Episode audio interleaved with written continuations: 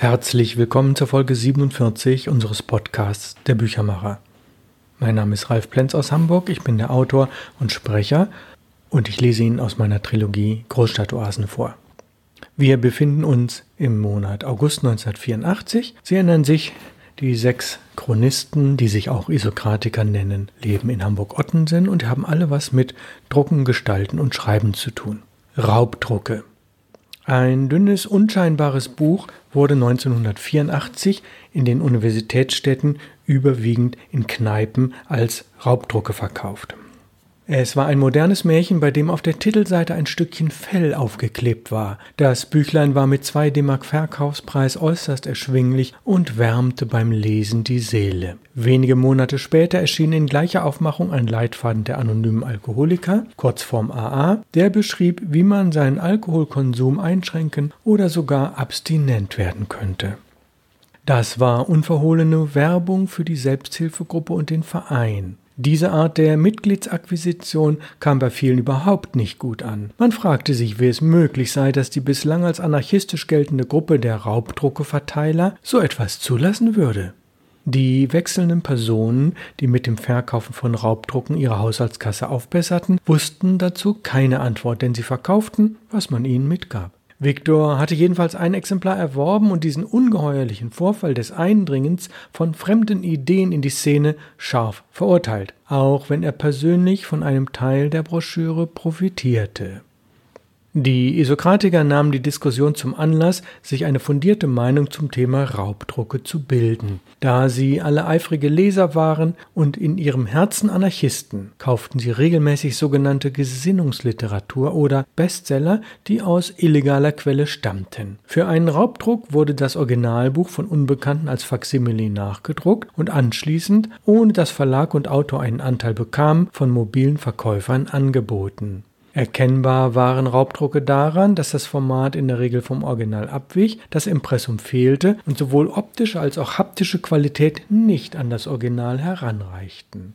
Oh, das Angebot an Raubdrucken scheint von Monat zu Monat zuzunehmen. An der Uni sollen sogar Bestsellerlisten kursieren, welcher Titel sich bisher in welcher Menge verkauft hat, sagte Imelda. Das scheint ein gutes Geschäft zu sein.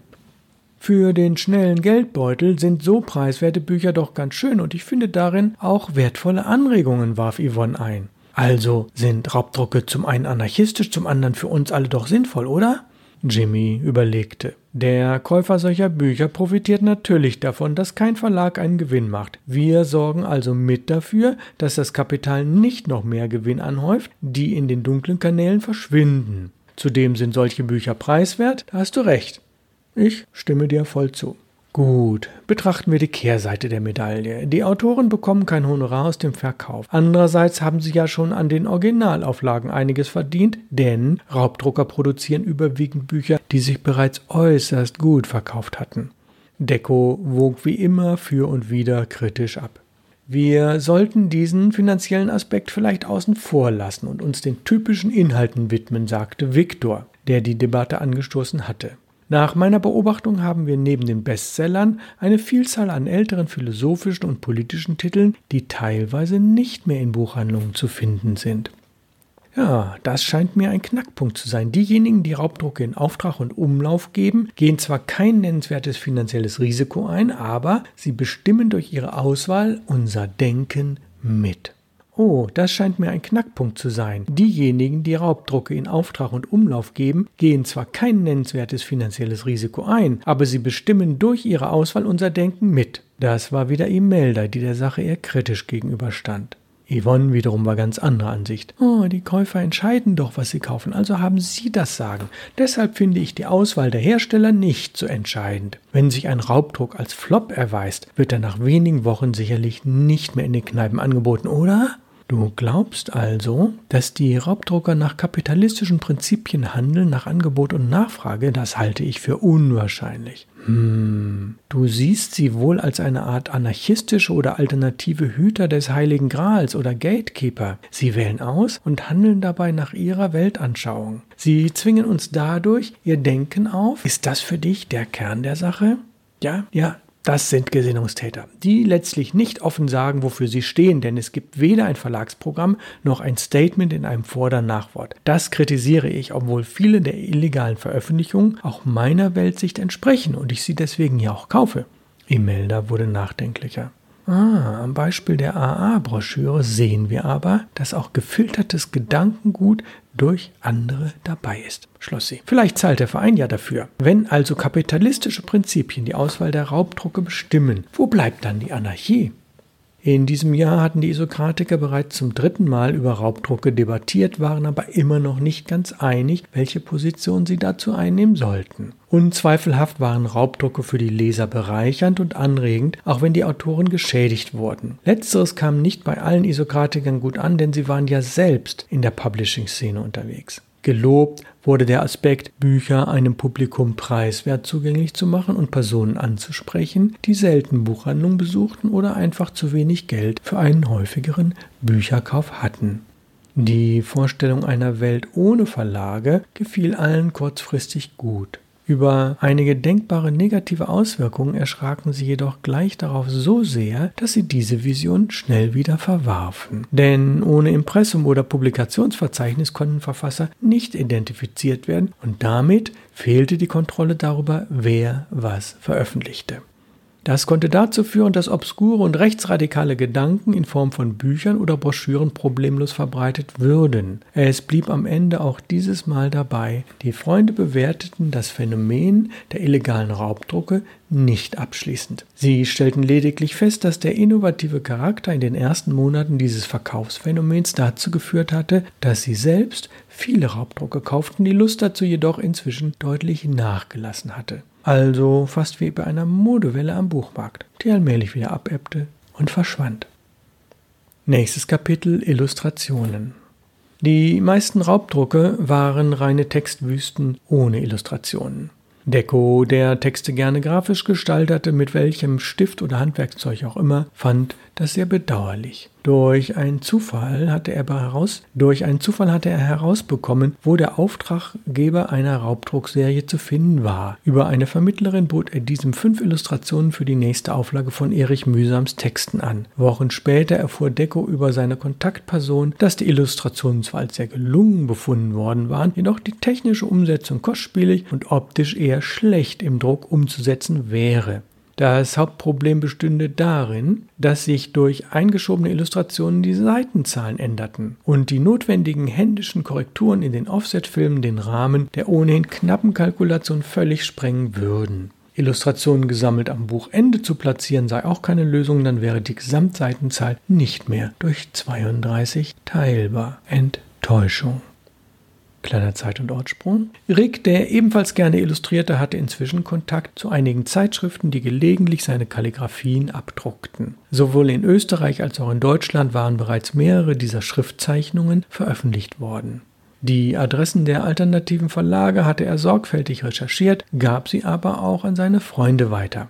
Die kleinen Verlage publizierten großartige Texte, auch wenn sie sich finanziell immer am Limit bewegten. Deshalb war Rick durchaus damit zufrieden, gelegentlich ein Buchpräsent oder zehn Gratishefte als Dankeschön zu bekommen. Von Honorar war ohnehin nie die Rede. Der größte Vorteil lag für ihn darin, dass er bei jedem Auftrag und jeder Anfrage neu entscheiden konnte, ob der Text mit seinen Schriften in Einklang stand. Auf das Ergebnis konnte er immer stolz sein. Kleiner Zeit- und Ortsprung. Seit dem Flop bewarb sich Rick bei eher bürgerlichen Zeitschriften mit hohem inhaltlichen Anspruch. Die Redaktionen zahlten für seine Illustrationen auch akzeptable oder sogar anständige Honorare. Er wurde für seine kreative, fantasievolle und dabei stets stilsichere Bildsprache gelobt. Deco zeigte seinen Freunden die veröffentlichten Illustrationen, war jedoch ein wenig traurig, dass er immer nur ein Billigexemplar der jeweiligen Zeitschrift bekam. Also galt es nachzuverhandeln. Schließlich hatte jedes kostenlos weitergegebene Heft doch einen gewissen Werbeeffekt, an dem der Verlag Interesse haben müsste. Beim vierten Verlag, der an seinen Kalligraphien interessiert war, hielt Deco im Begleitschreiben fest, dass eine Veröffentlichung nur dann akzeptabel sei, wenn das Standardhonorar bezahlt und mindestens fünf kostenfreie Belegexemplare an ihn verschickt würden. Nächstes Kapitel Imeldas Erfolgsgeschichte. Imelda schrieb viel, trotz Legasthenie, und sie hatte in den letzten Monaten sehr viel an Sicherheit gewonnen. Wenn sie von einem Text besonders überzeugt war, besprach sie ihn gelegentlich mit Rick und zeigte ihn anderen aus dem Freundeskreis. Die Romane von Simone de Beauvoir hielt sie für nahezu genial. Lediglich die Tatsache, dass diese sich ihrem Lebensgefährten Jean-Paul Sartre offenbar unterordnete, passte nicht so gut in Imeldas emanzipatorisches Weltbild. An diesem Vorbild hatte sich Imelda ein Beispiel genommen und eine fiktive Figur erfunden, die sich am patriarchalischen Alltag in der Bundesrepublik Deutschland abarbeitete. Die Sammlung ihrer emanzipatorischen Geschichten hatte mittlerweile einen Umfang von rund 100 Seiten angenommen. Sollte sie daraus ein Buch machen und im Selbstverlag herausgeben? Was wäre dafür alles nötig? Sie könnte die anarchistischen Setzer mit syndikalistischem Beigeschmack fragen, zu welchen Bedingungen sie die Fotosatzmaschine benutzen dürfte, um Filme für die Offset-Druckplatten herzustellen. Vorher müsste sie natürlich mit Victor besprechen, ob dieser eine Chance sehe, das Buch kostenlos zu drucken. Dann wären noch Papierlieferung und Buchbinderei zu klären. Auch da hatte sie ganz gute Ideen, saß sozusagen über ihre Freunde fast an der Quelle. Ihre Träume waren jedoch noch nicht so konkret, dass sie alle in Frage kommenden Personen ansprach, sondern sie versuchte zunächst einmal das Thema gedanklich zu durchdringen, um mögliche Stolperschwellen zu vermeiden. Imelda wollte keinesfalls einen Flop produzieren, ihr schwebte eher ein kleines Meisterstück mit weiblicher Handschrift vor. Zwei ihrer Titel waren bereits in einem kleinen Verlag erschienen, doch weder die optische Qualität noch die Vertriebsmöglichkeiten gefielen ihr für das neue Projekt, also selbst machen, statt aus der Hand geben. Ganz alternativ gedacht. Kleiner Zeit- und Ortsprung. Imelda hatte in diesem Jahr bereits rund 15 Vorstellungstermine in WGs, die ihr vielversprechend erschienen alle mit ausschließlich weiblichen Mitgliedern und einem gewissen emanzipatorischen Anstrich. Geklappt hatte es kein einziges Mal, abgesehen von dem Probewohnen am Ende des letzten Jahres. Dieses Erlebnis war ihr immer noch im Gedächtnis, entmutigte sie allerdings keineswegs. Einige Gespräche mit Deko über eine zu gründende Zeiss-WG stimmten sie hoffnungsvoll, auch wenn er eine reine Frauen-WG ausschloss. Oh, ich werde mich keiner Hormontherapie unterziehen und keine Geschlechtsumwandlung ins Auge fassen, egal wie sehr ich dich mag und wie hundertprozentig ich dich in deinen Zielen unterstütze. Letztlich blieben die Gespräche unverbindlich, denn dass zwei Isokratiker in einer gemeinsamen WG lebten, ging nun einmal nicht. Sollten allerdings Dekos hohe Ansprüche bei der Auswahl der WG-Mitbewohner scheitern, sah Imelda eine Chance. Schließlich sind die Räume in der Zeitstraße bald frei und der Mietvertrag könnte übernommen werden. Ich bräuchte nur zuzugreifen. Wäre es verwerflich, wenn ich Deko keinen Erfolg wünschte? Müsste meine Solidarität mit ihm nicht so weit gehen, in diesem Fall den Mietvertrag nicht zu übernehmen, auch wenn er ihn mir anböte? Müsste ich nicht alle meine Bemühungen daran setzen, ihm bei der Suche nach WG-Genossen zu helfen? Nun ja, ich könnte meine Unikommilitoninnen an ihn vermitteln, gut vorstellbar, dass sie zu ihm passen. Käme eine gemischte WG mit Decke und zwei Frauen zustande, bliebe, nur als Gedankenspiel, nach seinem Auszug der Platz für mich frei. Oder wäre das eine Intrige, die ich da spinne? Das Leben ist verdammt kompliziert, wenn es um alternative Lebensformen geht. Offensichtlich ist mein Auftreten bei allen bisherigen WG-Vorstellungsterminen nicht gut genug gewesen. Vielleicht sollte ich noch mehr daran arbeiten, bevor ich weitere Pläne schmiede. Sonst würde ich in der zweiten Auflage der Zeiss WG vielleicht auch rausfliegen. Oh, eine grausame Vorstellung. Und es sind zu viele Wenns in diesem Gedankengang. Ich sollte ihn besser verwerfen. Nächstes Kapitel im August Sperrmüll Videokassetten. Der dritte Sperrmülltermin im Jahr war der schönste. Es war sehr warm, auf den Straßen wenig Verkehr und die daheim gebliebenen Hamburger nutzten die Zeit zum Entrümpeln viel lieber als in der kalten Jahreszeit. Unglaublich, was es auf den Dachböden und in Kellerabteilen zu entdecken gab. Der geliehene VW-Bus und Jimmy kamen also wieder zum Einsatz. Die Isokratiker hatten einen konkreten Auftrag an sich selbst. Als Basis für einen privaten Filmclub wollten sie möglichst viele Videokassetten mit gekauften oder selbst aufgenommenen Filmen ergattern. Sie hatten das Angebot, als hochinteressante Dauerleihgabe einen Gretag Videoprojektor zu bekommen, ein wahres Wunderwerk bis zu vier Meter breit in der Projektionsfläche mit fast brillantem Bild, wenn der Raum genügend abgedunkelt war. Das kam beinahe an Kinoqualität heran, stellten alle übereinstimmend fest. Der Nachteil war, dass man das Gerät eventuell zurückgeben musste und sie somit den doppelten Transportaufwand hätten, doch das nahmen sie in Kauf. Bis alle technischen Anschlüsse geklärt waren, insbesondere an einen eigenen Videorekorder, würden allerdings noch Wochen vergehen. In dieser Zeit konnten sie sich mit der Zusammenstellung einer Videothek beschäftigen. Spannend und elektrisierend war die Vision, im Freundeskreis oder mit einem erweiterten Publikum gemeinsam im privaten Rahmen Lieblingsfilme in Kinoqualität genießen zu können. Bei der Sperrmüllaktion trugen sie einige hundert funktionierende Kassetten zusammen. Diese zu sichten war eine Menge Arbeit, denn die überwiegend selbst erstellten Aufzeichnungen waren nicht oder nur sehr unzureichend beschriftet. In der obersten Etage über der große Brunnen-WG konnte der Projektor stehen. Dort war genügend Platz und ein Raum ließ sich mit wenig Aufwand schnell abdunkeln. Wenn der Probelauf erfolgreich war, konnte man später auf den großen Nachbarraum ausweichen, der für den Bluesclub vorgesehen war. Ihn zu verdunkeln wäre allerdings ein enormer Aufwand. Da alle aus der gescheiterten Bluesveranstaltung im Frühsommer gelernt hatten, wollten sie ihre Planung nicht zu weit ausdehnen und waren äußerst vorsichtig, was Videovorführungen im erweiterten Kreis anging. Noch ein Debakel in diesem Jahr können und wollen wir uns nicht erlauben, war Jimmys Schlusssatz nach der ersten Raumbegehung. Dann zückte er den Schlüssel mit dem Woodstock-Anhänger und sprang die Treppen hinunter, um mit Rick und Imelda ihre neuesten Videokassettenschätze hinaufzubringen. Nächstes Kapitel Jimmys beängstigender Husten. Jimmy stellte den VW-Bus wieder am Hohenzollernring ab und stattete der Wiese noch einen kurzen Besuch ab. Dort traf er zwei Kollegen, die er aus alternativen Projekten in der Holzbearbeitung kannte. Sie fachsimpelten und erzählten begeistert von der ausgezeichneten Handwerkerszene in Ottensen. Mittlerweile hatte sich herumgesprochen, was für eine besondere Gewerkelage sich hier entwickelt hatte. Immer noch kamen ständig neue Kunden aus anderen Stadtteilen hinzu. Auch die Anrainer der Betriebe hatten sich inzwischen mit den Handwerkern arrangiert. Gab es früher gelegentlich Beschwerden, wenn Kreissägen oder Bandsägen schon früh morgens zu laut waren oder abends zu lange kreischt, so hatte sich das Blatt gewendet. Nachbarn berichteten, dass sie die Geräusche natürlich hörten, sie aber daran erinnerten, wie schön dieses Handwerk doch sei. Sie freuten sich darüber, junge und begabte Handwerker in ihrer Umgebung zu haben, die man auch einmal fachlich befragen oder auf einen Kaffee besuchen konnte. Zwei Theatergruppen probten auf der Wiese, Jongleure übten ihre Kunststücke, die Dämmerung war trotz vorgerückter Stunde noch weit weg und die heile Welt der Großstadtoase schien perfekt. Zwei Tage später bemerkte Jimmy, dass es in seinen Bronchien rumorte. Das war kein beginnender sommerlicher Husten, das war mit Sicherheit mehr. Vorgestern hatte er neben einem Jungen gesessen, der offenbar einen fürchterlichen Keuchhusten hatte, falls nicht sogar Schlimmeres. Das bellende Geräusch hatte Jimmy noch im Ohr und von Stunde zu Stunde wuchsen seine Angstvorstellungen.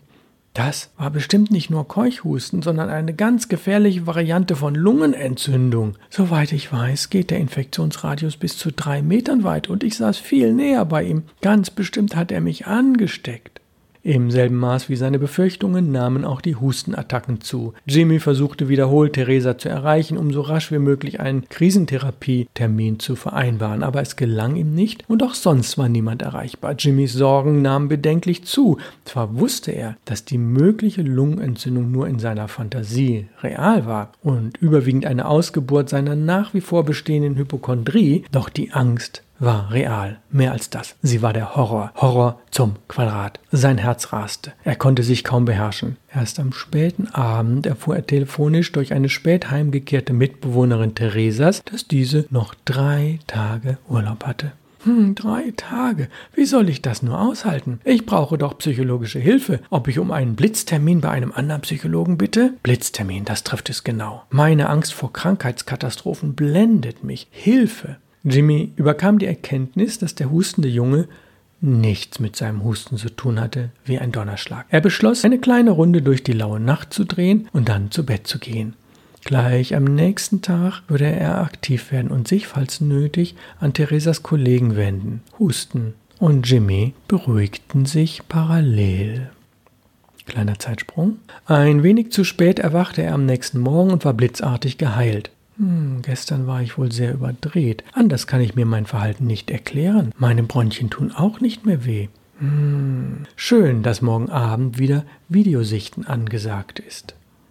Ja, das Thema mit den Büchern, mit den Raubdrucken, und ich springe jetzt mal gerade in die Gegenwart, war ein Thema, was in den 80er Jahren in der Tat in vielen Universitätsstädten sehr verbreitet war. Die geschädigten Verlage haben sich natürlich gewehrt. Sie haben Anwälte und teilweise auch Detektive beauftragt Und diese findigen Leute waren in der Lage, die Hersteller und die Druckereien zu finden. Diese wurden angeklagt, mit Strafen belegt. Ich habe auch davon gehört, dass dort einige Leute ins Gefängnis gehen mussten, weil sie doch wiederholt gewerbsmäßig diese nach Urheberrecht sehr streng verbotenen Dinge gemacht haben, fremdes Gedankengut geklaut und selbst unters Volk gebracht, ohne dem Urheber oder dem Verwerter etwas zu geben. Guckt man sich die 2000er, 2010, 2020er Jahre an, so gibt es natürlich auch jetzt noch Raubdrucke. Das ist in einigen wenigen Bereichen der Fall. Mein Eindruck ist, dass es überwiegend bei englischsprachigen Büchern geht. Die Bücher werden teilweise mit dem Originalimpressum hergestellt, sind englischsprachig und kommen aber aus Ländern, in denen es kein Urheberrecht gibt. Das sind in Teilen asiatische Länder und man muss sich wirklich fragen, warum das nicht geahndet wird. Aber in Teilen sind die Raubdrucke nicht von den Originalen zu unterscheiden und man merkt es vielleicht nur noch ein bisschen am Papier oder an der Art der Bindung und die geschädigten Verlage sehen keine Möglichkeit bei einem weltweiten Vertrieb von Raubdrucken wirklich gegen die Gegner vorzugehen gehen und sagen sich, okay, wir verkaufen ein paar tausend Bücher weniger, aber da es sich ja sowieso um Erfolgsbücher handelt,